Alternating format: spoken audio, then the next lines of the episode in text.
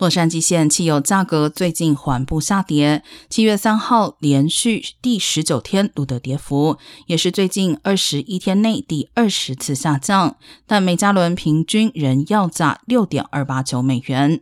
目前，洛县汽油平均价格比一周前低六点五美分，但比一个月前仍高出二点三美分，比一年前则高出一点九六九美元。全美范围内油价与洛县呈相同走势，周日下跌一美分至四点八一二美元。目前价格则比一周前低八点八美分，但比一个月前高五点一美分，比一年前则要贵一点六八五美元。